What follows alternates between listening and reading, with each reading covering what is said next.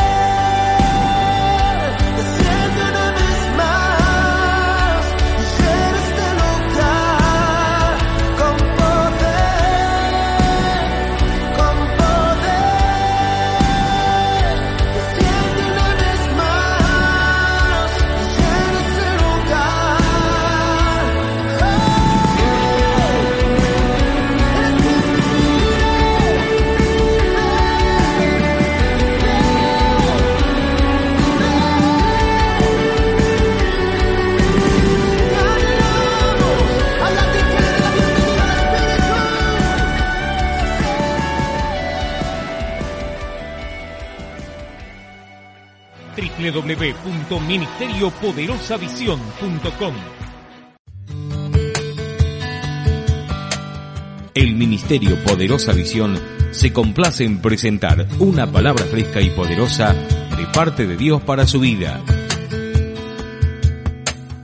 La profeta Graciela Meneguzzi, escritora y conferencista internacional, nos trae una revelación del cielo para cambiar nuestro destino y de esa manera bendecir a nuestra nación.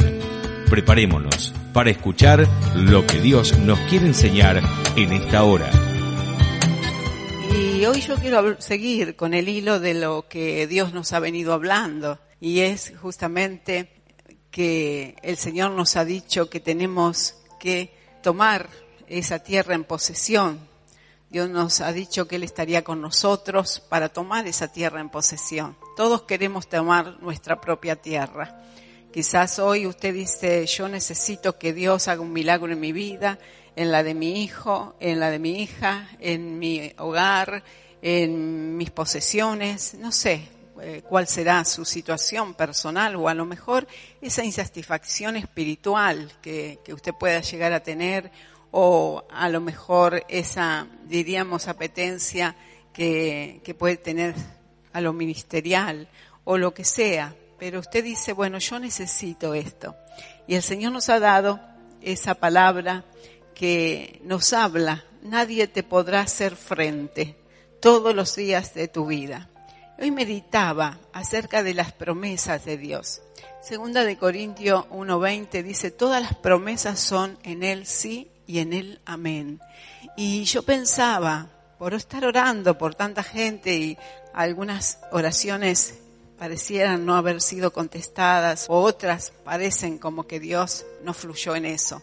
Pero le decía al Señor, ¿por qué si tu palabra dice que todas las promesas son sí y amén? Y Él me volvió a recordar esa palabra que nos dio. Yo estaré contigo. Nadie te podrá hacer frente porque yo estaré contigo. Y eso tiene que ver con una demanda también de parte nuestra hacia Dios. Dios nos demanda a nosotros para que nosotros podamos realmente conquistar. Y de eso habla. Así que yo quiero hablar acerca de ese Josué. Voy a, leerles unos pocos versos de Josué del primer capítulo que habla acerca justamente de esa experiencia de ese Josué que tiene que ver con la conquista. Josué y la obediencia para conquistar. No hay conquista sin obediencia. Amén. No hay conquista sin obediencia en todas las áreas, en todas las áreas. A veces podemos creer que caminamos bien. Mire, hay algo que yo aprendí en los primeros años de ministerio y es que cuando usted cree que va caminando en victoria y se cree fuerte, es el punto justo que Satanás está apuntándole porque usted está distraído en su victoria, en su satisfacción, como los discípulos en, el monte donde Jesús se transfiguró y dijeron, vamos a hacer tres enramadas, nos vamos a quedar acá. Bueno, justamente ahí en la victoria, ahí cuando nos sentimos fuertes, ahí cuando estamos bien, ahí cuando decimos, ay, todo me va de maravilla, y hasta menospreciamos al hermano si anda medio cabizbajo y no le sonríe demasiado, pues algo que te pasa, ¿no? ¿Le pasó? Sí, porque los hermanos que andan en tanta victoria parecen ser de primera clase, y usted que anda medio cabizbajo, llevando un poco la cosa ahí, al, parece como que eh, en algo andarás, porque Dios es victoria. Y entonces, claro, ese es el momento justo que el diablo empieza a meternos un poco de orgullo, a meternos un poco de autosuficiencia, a meternos alguna cosita ahí que comienza a meterse ahí como arena movediza, ¿no? Y por eso yo le quiero hablar acerca de este Josué. Este Josué que recibió esa palabra hermosísima de parte de Dios nadie te podrá hacer frente todos los días de tu vida. Como estuve con Moisés, así estaré contigo. Pero quiero hablar un poquito más acerca de eso. Y son dos puntitos nada más, pero yo amo lo que Dios hace y entiendo y también tengo mucho cuidado y aprendo, como le decía recién, eh, en esas épocas de éxito, en esas épocas de victoria. Y le quiero dejar esta frase. Cuando hay avivamiento personal, hay avivamiento territorial. Cuando hay avivamiento personal, hay avivamiento territorial. Josué estaba en el territorio del dolor. Había perdido a Moisés, estaba en el territorio de la derrota, estaba en el, territorio de, diríamos, eh, de la oscuridad, de la muerte, de, del olvido. Estaba en un territorio que ninguno de nosotros queremos estar. eh, ese territorio de fracaso. Ahí estaba Josué. Hasta que Dios lo avivó. ¿Cuántos queremos ser avivados? Cuando Dios nos aviva y nos amarrea y dice, mira, pará, pará, que esto no soy yo. Este no es tu terreno. Este es un tiempo y quizás estás viviendo en el tiempo de otro, pero no tu tiempo. Y por eso yo le puse esta frase, porque quiero transmitírsela para que usted llegue a entender que si usted tiene un avivamiento personal, va a ser trasladado a un territorio de victoria. Cuando hay avivamiento personal, hay avivamiento territorial. Y si quiere anotar, segunda de Corintios 1.20 dice, porque todas las promesas de Dios son en Él sí y en Él amén, por medio de nosotros, para la gloria de Dios. Dios desea llevarse la gloria de las promesas cumplidas en nosotros. Si hay promesas que no se cumplen, tiene su explicación. Tiene su explicación de tiempo, de kairos, tiene su explicación de consagración, tiene su explicación de propósito, de lo que sea, pero tiene una explicación porque Dios todo lo que hace lo hace bien y Él es justo. Amén.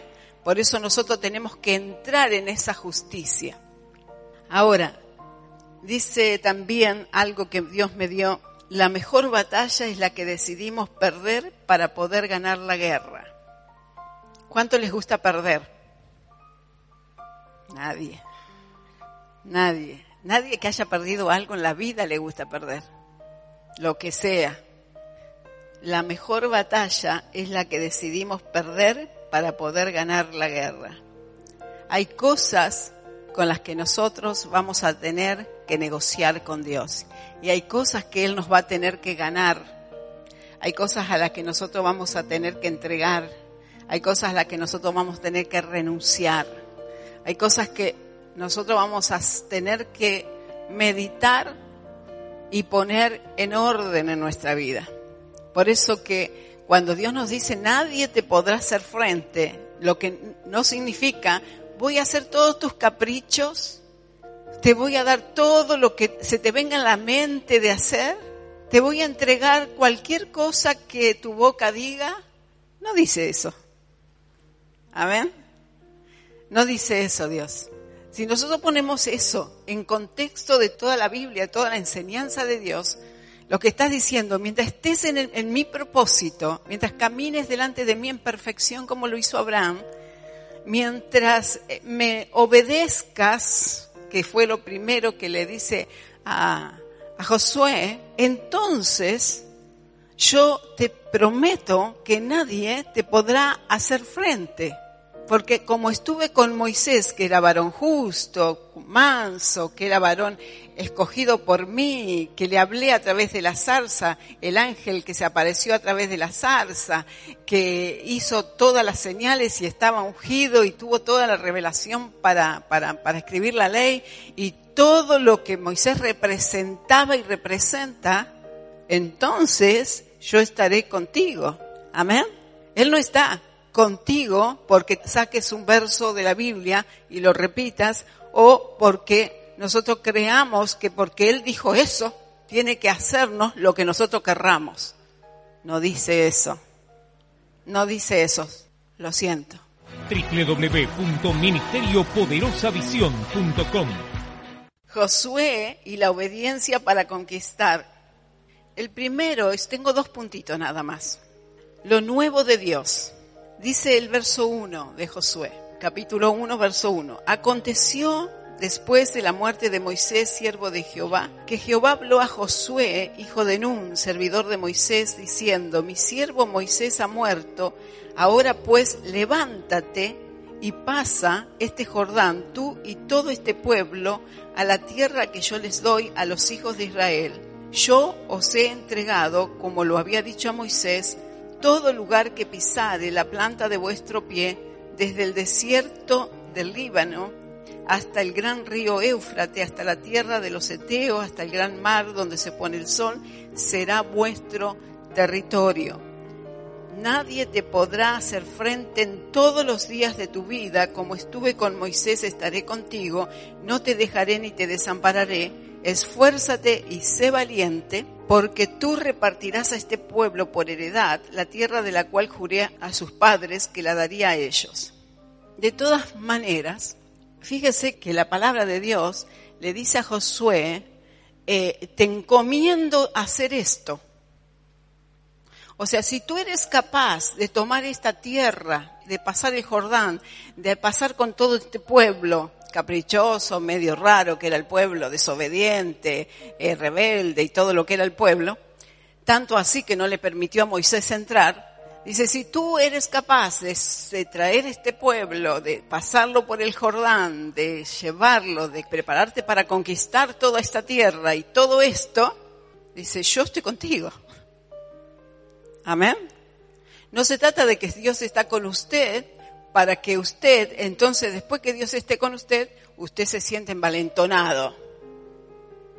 Se trata de que Dios tenía una promesa de los padres y que Josué tenía que cumplirlo y que Josué tenía que tomar la decisión de tomar toda la responsabilidad de ese pueblo rebelde y alentarlo a que cruce con él, pasar por ese Jordán que no era fácil, y luego tomar toda la decisión para ir a conquistar pueblo por pueblo, vencer los, eh, los ejércitos eh, contrarios y todo eso y tomar toda esa responsabilidad y creer que lo podía hacer y poner todo eso, diríamos, como su única meta y luego sí, Dios le promete, si tú haces todo eso, yo estoy contigo. Ahora, si eres un enclenque, pusilánime, si eres un cobarde, si todo lo que quieres es sentarte debajo de la higuera y que el higo cuando se madure caiga arriba de tu boca, no, te puedo asegurar que no voy a estar contigo.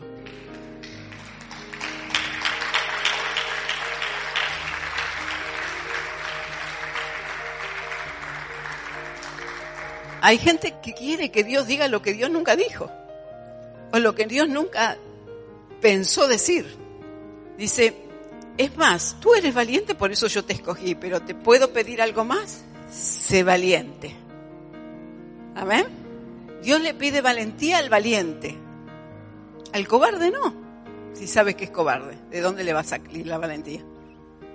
Pero al valiente le pide más valentía. Al sabio más sabiduría.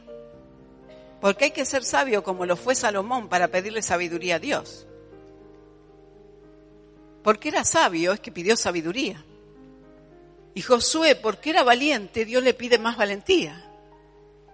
Ahora, lo nuevo, por eso yo le decía lo nuevo, este es el primer punto, lo nuevo, a Josué se le cambia toda la situación, porque Josué ahora va a manejar o, o a liderar un pueblo de una manera diferente, porque hay un nuevo líder pero no porque él era otra persona, porque se llamaba Josué, no, porque este líder tenía otro mandamiento de Dios.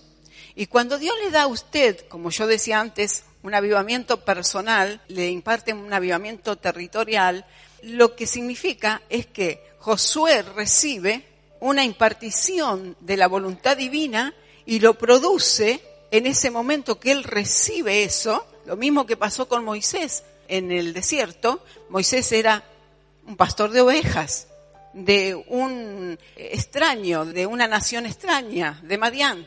Sin embargo, Dios se le aparece y desde el momento que Dios se le aparece en la zarza, Moisés deja de ser lo que era para ser el libertador de el liberador del pueblo afligido en Egipto.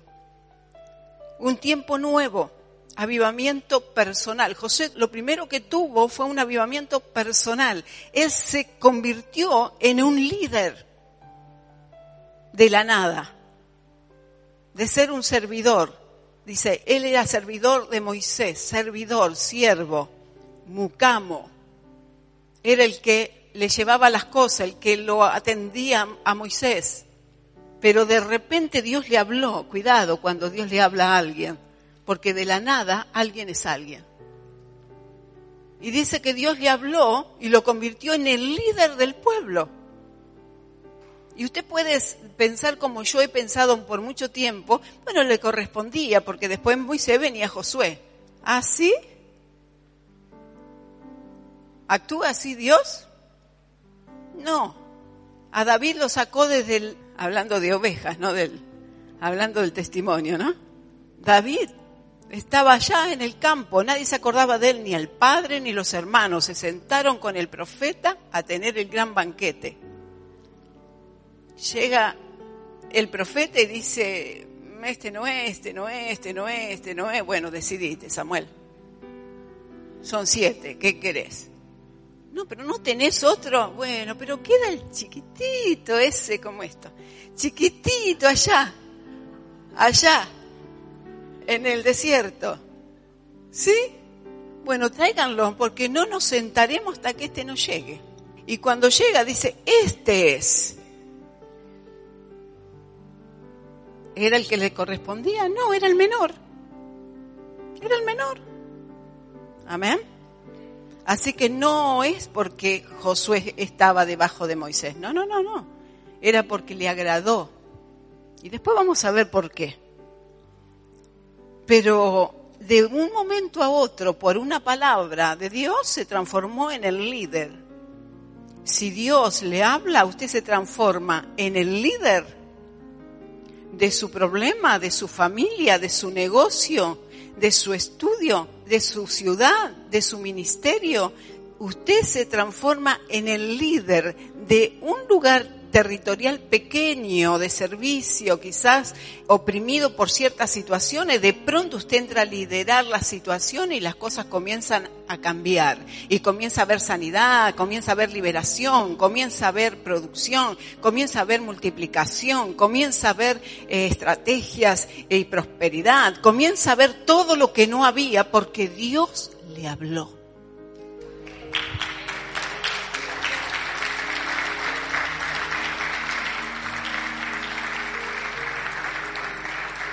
¿Y sabe lo que sucedió porque Dios habló a Josué? Una generación nueva comenzó a emerger, una generación que comenzó a confiar en otra cosa de los que antes confiaban. Ya esa generación ya no era el pueblo que había hecho pecar a Moisés. Era una nueva generación que iba a poseer una nueva tierra. Dios le había dado a Josué responsabilidad. ¿Y sabe lo primero que le hace Dios a Josué y a todo el pueblo?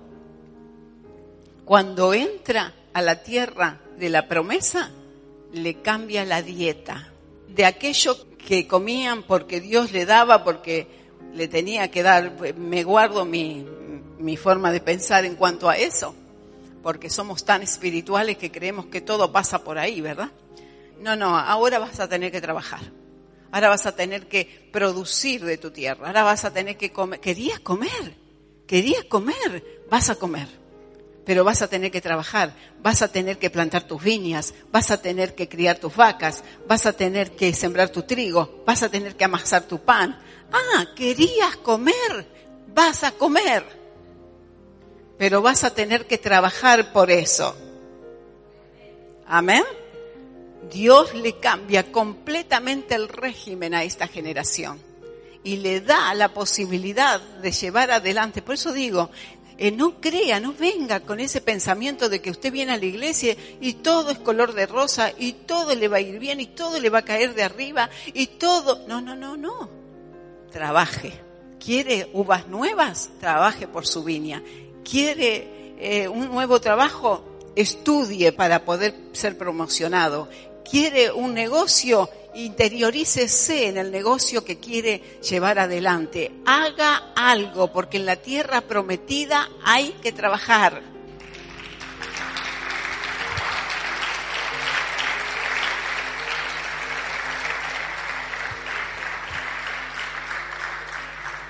¿Hay más posibilidades? Sí. Yo estaré contigo todos los días de tu vida www.ministeriopoderosavisión.com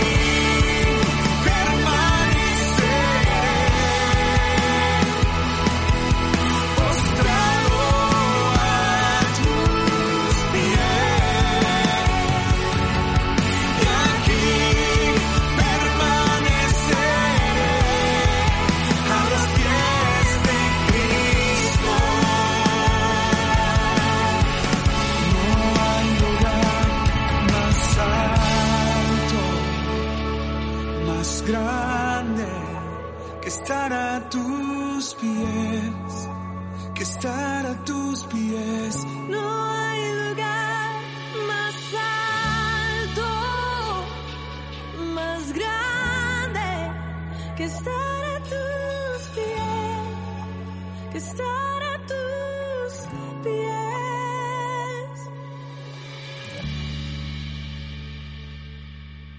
María nació sin un riñón y el otro riñón estaba afectado y todos estos años traía sus consecuencias físicas, ¿es así? Claro, sí, la llevamos a hacer un estudio eh, donde le dieron un análisis y todo eso y una ecografía. En la ecografía que le hicieron por primera vez sale que le faltaba un riñón y que el otro era más grande y estaba afectado. Que... Le faltaba un riñón y el otro era más grande y estaba deformado, afectado. Después le hicieron otra vez el mismo estudio con, con una dieta y líquido y todo eso para que se vea bien. Y el doctor dijo, no, le falta riñón, dice. Ahí está el vacío, dice el riñón, y el otro es mucho más grande de lo que tiene que ser. O sea que en la placa salía el vacío de la falta del riñón. Y ustedes llegaron al Teatro Cervantes ya con Esa semana con todos los médicos, con todas las Claro. placas, tratando con ella. Pero cuando llegaron al Teatro Cervantes, Bueno, vos me decías que esa semana... Claro, en esa semana anterior fue el segundo estudio. Cuando fuimos al Teatro Cervantes ya nos habíamos puesto en oración. Con fe fuimos y, la- y presentamos el caso delante de la profeta. Y, y Usted había hecho los primeros estudios y faltaba un riñón. Y una semana antes del evento, Sí. Ustedes hicieron unas placas, unos estudios y seguía viéndose el vacío en el estudio. Sí, el segundo, eh, sí, correcto. El segundo estudio también daba igual que el primero, que no tenía nada en el lugar que le faltaba al riñón. Y yo recuerdo esa noche que mientras los testimonios subían y contábamos, ellos trajeron la criatura, no por el testimonio, para que la pastora orara por ella y fue el momento que pudo orar. A la semana fueron Sí, al teníamos- médico. Teníamos que ir a Santa Fe. Ah, tenían que ir a Santa Fe. Sí. Pero ella decía que ya estaba sana y nosotros ten- sabíamos que ya estaba sana. Y en las oraciones de la mesa ella decía, gracias Señor por el riñón que me diste. Y bueno, después... Sí, fuimos al médico a hacerle la tercera ecografía.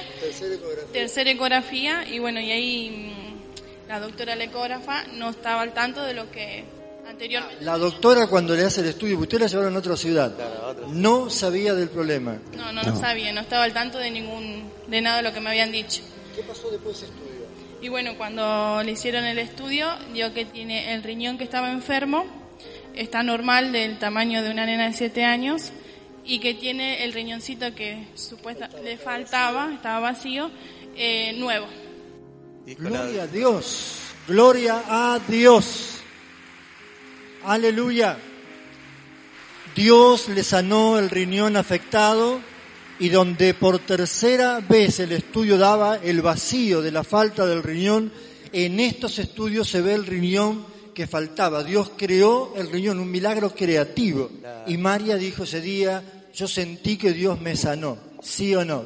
Sí. Vamos un aplauso al Señor, amén. Gloria a Dios.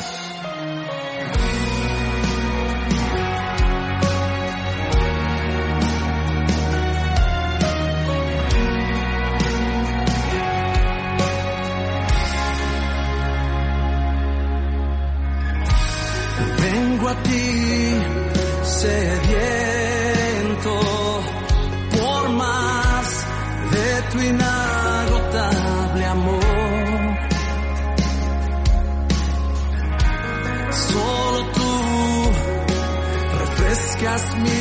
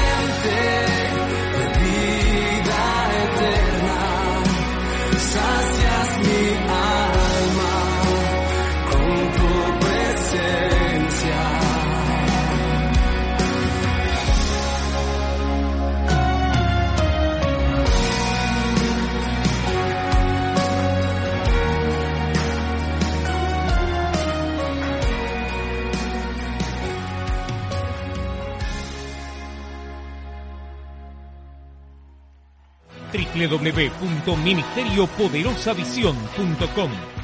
Ahora, el segundo punto es la transición. Es la transición que hizo Josué. Esto es lo tremendo. Lo primero quedó claro. ¿Quedó claro? Amén. Lo segundo es la transición. Si usted mira hacia atrás de Josué, usted se encuentra con la ley. Amén. A Josué se le da una promesa.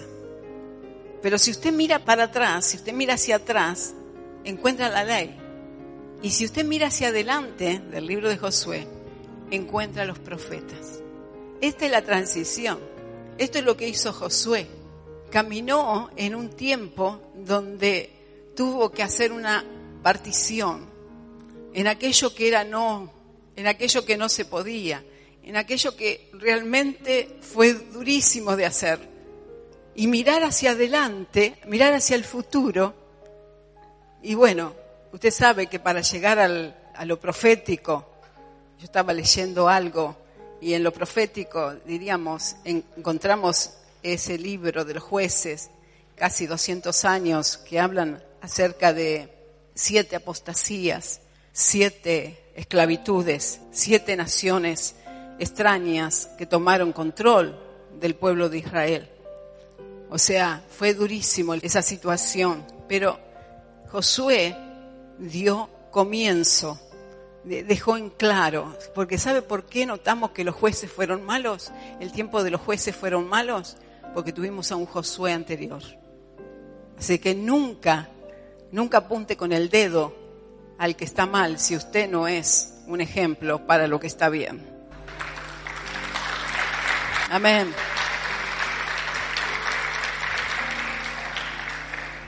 La transición habla acerca de esa generación que se levantaba entre la ley y los profetas. Ahora, necesitamos entrar, necesitamos conquistar, necesitamos posicionarnos. ¿Qué fue lo que Dios nos dijo? Entrar, conquistar y poseer. Ahora, en nuestra vida es exactamente lo mismo. Tenemos la promesa, tenemos la conquista o la guerra y tenemos la posición. Entrar al reino, tenemos la conquista en el reino, por eso hay una guerra, tiene que guerrear con Satanás y tenemos que posicionarnos y quedarnos ahí, porque a veces vencemos al enemigo y después hacemos ciertas situaciones que son como arreglos, ¿verdad? Es como asociaciones con el enemigo. Y es como que, bueno, eh, quedamos ahí, en el medio. Y la verdad que si queremos total conquista, Dios nos dice, entra a tu tierra prometida, conquista, si usted no tiene salud, si usted no tiene la economía sana, si usted tiene un problema matrimonial, si usted tiene un problema familiar, si usted tiene un lo que sea, conquista. ¿Cómo conquisto? Orando, consagrándome, viniendo a la iglesia, siendo fiel, siendo fiel al liderazgo, siendo fiel a mi Moisés, siendo fiel, siendo fiel. Nadie, nadie, nadie, nadie conquista y se posiciona siendo desobediente. Nadie. La desobediencia es de otro reino. Amén. Podemos tener dones y capacidades. Sí, sí. Pero dice que en aquel tiempo, Mateo 7:21, dice que el mismo Jesús, cuando les dijeran, yo en tu nombre eché fuera demonios, yo en tu nombre, dice, sané, hasta profeticé y liberté de demonios, el Señor te va a decir, yo no te conozco, no te conozco. El amor, el amor es lo que une. El amor es la verdadera unidad con nuestro Dios. Amar a Dios significa obedecerle. Ahora fíjese lo que dice Números 13, 16. Ya, ya estoy terminando. Estos son los nombres de los varones que Moisés envió a reconocer la tierra. Números 13, 16. Dice, a Oseas, hijo de Nun, le puso Moisés el nombre de Josué. Josué no siempre fue Josué. Antes de que Moisés lo renombrara, era Oseas. Oseas significa Salvador. Josué significa Dios salva. Amén. Qué tremendo. ¿Cómo lo vio Moisés? ¿Cómo dijo, este es un varón bueno, este es un varón de valor, este es mi sucesor, este es el que lo va a hacer. Y fíjese, primero Josué fue siervo de, usted conoce en el primer verso, Josué fue primero siervo de Moisés. Pero cuando Dios luego le dice que era siervo de Dios, ya al final de su carrera en el, libro de Josué, siervo de Dios. Debemos ser siervos de nuestro Moisés para terminar siendo siervos de Dios. Y me quedo todavía con los de las promesas, que es de lo que hablé al principio. ¿Cuántos quiere que las promesas se le cumplan? ¿Cómo logro que mis promesas se cumplan? Primero siendo siervo de Moisés y permitiendo que Dios me lleve a ser siervo de Dios. Usted dice, pero yo soy siervo de Dios, yo quiero ser siervo de Dios. Bueno, no se puede pasar ese escalón. Amén. Yo sé que duele, pero es así. Me recuerdo cuando comencé en mis primeras armas en el Señor, Dios me visitaba. En el año 90 yo tenía una visitación del Espíritu tremenda, pasaban milagros impresionantes. Y yo ya creía que era la ungida, imagínese. Año 90, no saqué número para saber cuántos años tenía yo. No me conviene. Pero yo ya me creía. Usted sabe lo que, Dios la visite a uno. ¿Usted sabe lo que es eso? Yo me peinaba, me acuerdo que tenía un espejo así medio ovalado, y de pronto que me estaba peinando, vi una llama de fuego al lado. Y yo pegué el grito cuando viene mi esposo porque creía que me había pasado algo, ya todo había pasado. Pero después cuando iba a la reunión era algo impresionante cómo se manifestaba la presencia de Dios. Yo tenía esas tremendas experiencias con Dios, además de la oración y de todo lo que Dios me hablaba y la revelación de la palabra y todo eso. Pero cuando quise ir un poquito más allá, Dios me dijo, yo todavía estoy trabajando con tu Moisés. Hasta que Dios me da la revelación de que mi Moisés iba a ser levantado. Y ahí es cuando yo tuve que tomar la decisión de salir del ministerio en el que trabajábamos. O sea, lo que le quiero decir es que el nivel de autoridad es algo tan im- importante e impresionante. Por eso cuando usted viene a la iglesia, no solamente está obedeciendo a Dios, viene a la iglesia, hace su sacrificio espiritual, sino que usted está obedeciendo aquello que Dios ha puesto y aquello que Dios está rigiendo. Y si no preguntamos muchas veces, ¿por qué me pasa esto? ¿Por qué no sucede lo otro? ¿Por qué esta promesa no se cumplió? ¿Por qué aquello no lo logré? ¿Por qué aquello se echó a perder? ¿Por qué aquello no salió? ¿Por qué? ¿Por qué? ¿Por qué? ¿Y sabe por qué? Justamente por eso. Porque creemos que podemos escoger cuándo venir a la iglesia, cuándo no venir, qué hacer, qué no hacer. Si me gusta lo que me dice mi maestro, mi líder, mi pastor o lo que sea, lo hago. Y si no, bueno, lo pongo ahí y veo. Yo hablo con Dios y Dios me dice, esto no lo haga o esto sí, ¿no? Es como que tenemos una Biblia que es, si usted tiene como yo, para mí es la mejor traducción, la Reina Valera. Usted tiene la Reina Valera acá y después tiene la Reina Margarito Pérez, ¿no? Y esa le des, ahí puede hacer lo que quiera. No, no, en el reino no es así. Nadie te podrá hacer frente todos los días de tu vida, como estuve con Moisés. Estaré contigo si te levantas, eres valiente, tomas este pueblo, entras a la tierra prometida, haces pasar todo este pueblo contigo a través del Jordán, si comienzas a tomar las distintas naciones, si las conquistas, si las posees, te posicionas, porque no todo lo que tomamos en el reino es para nosotros, luego lo repartes por suerte, entonces estaré contigo.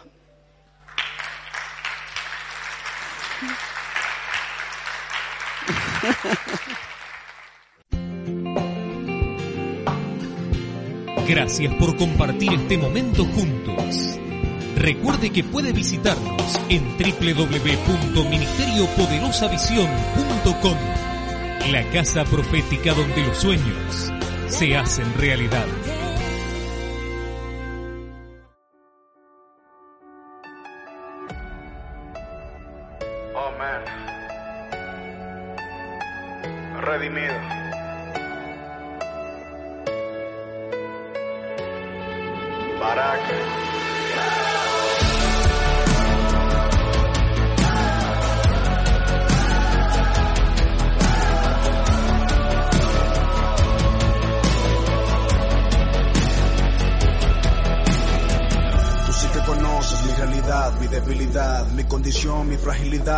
Escudriñas sin complejidad, guías mi ser hacia la santidad, me haces caminar en justicia y verdad. A distinguir entre bien y maldad, eres tú quien refrenas mi carnalidad, lo sé.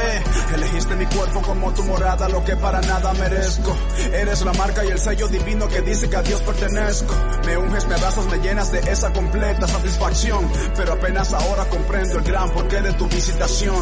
No has venido solo a consolarme, no has venido solo a bautizarme, has venido a mostrarme cuál es la verdad por la cual quieres empoderarme. Más que sentir emoción, es para ganar a mi generación. Ven a rebosar mi corazón. Espíritu Santo,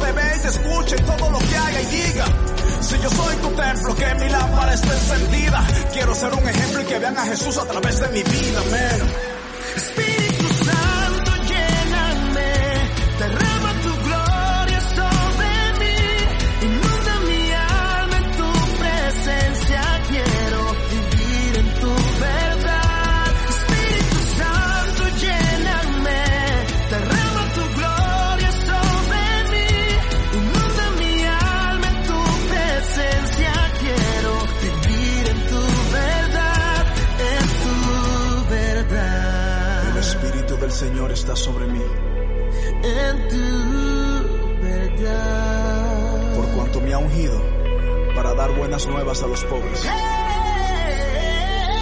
Me ha enviado a sanar a los quebrantados de corazón, a pregonar libertad a los cautivos y vista a los ciegos, a poner en libertad a los oprimidos, a predicar el año agradable del Señor. Espíritu Santo,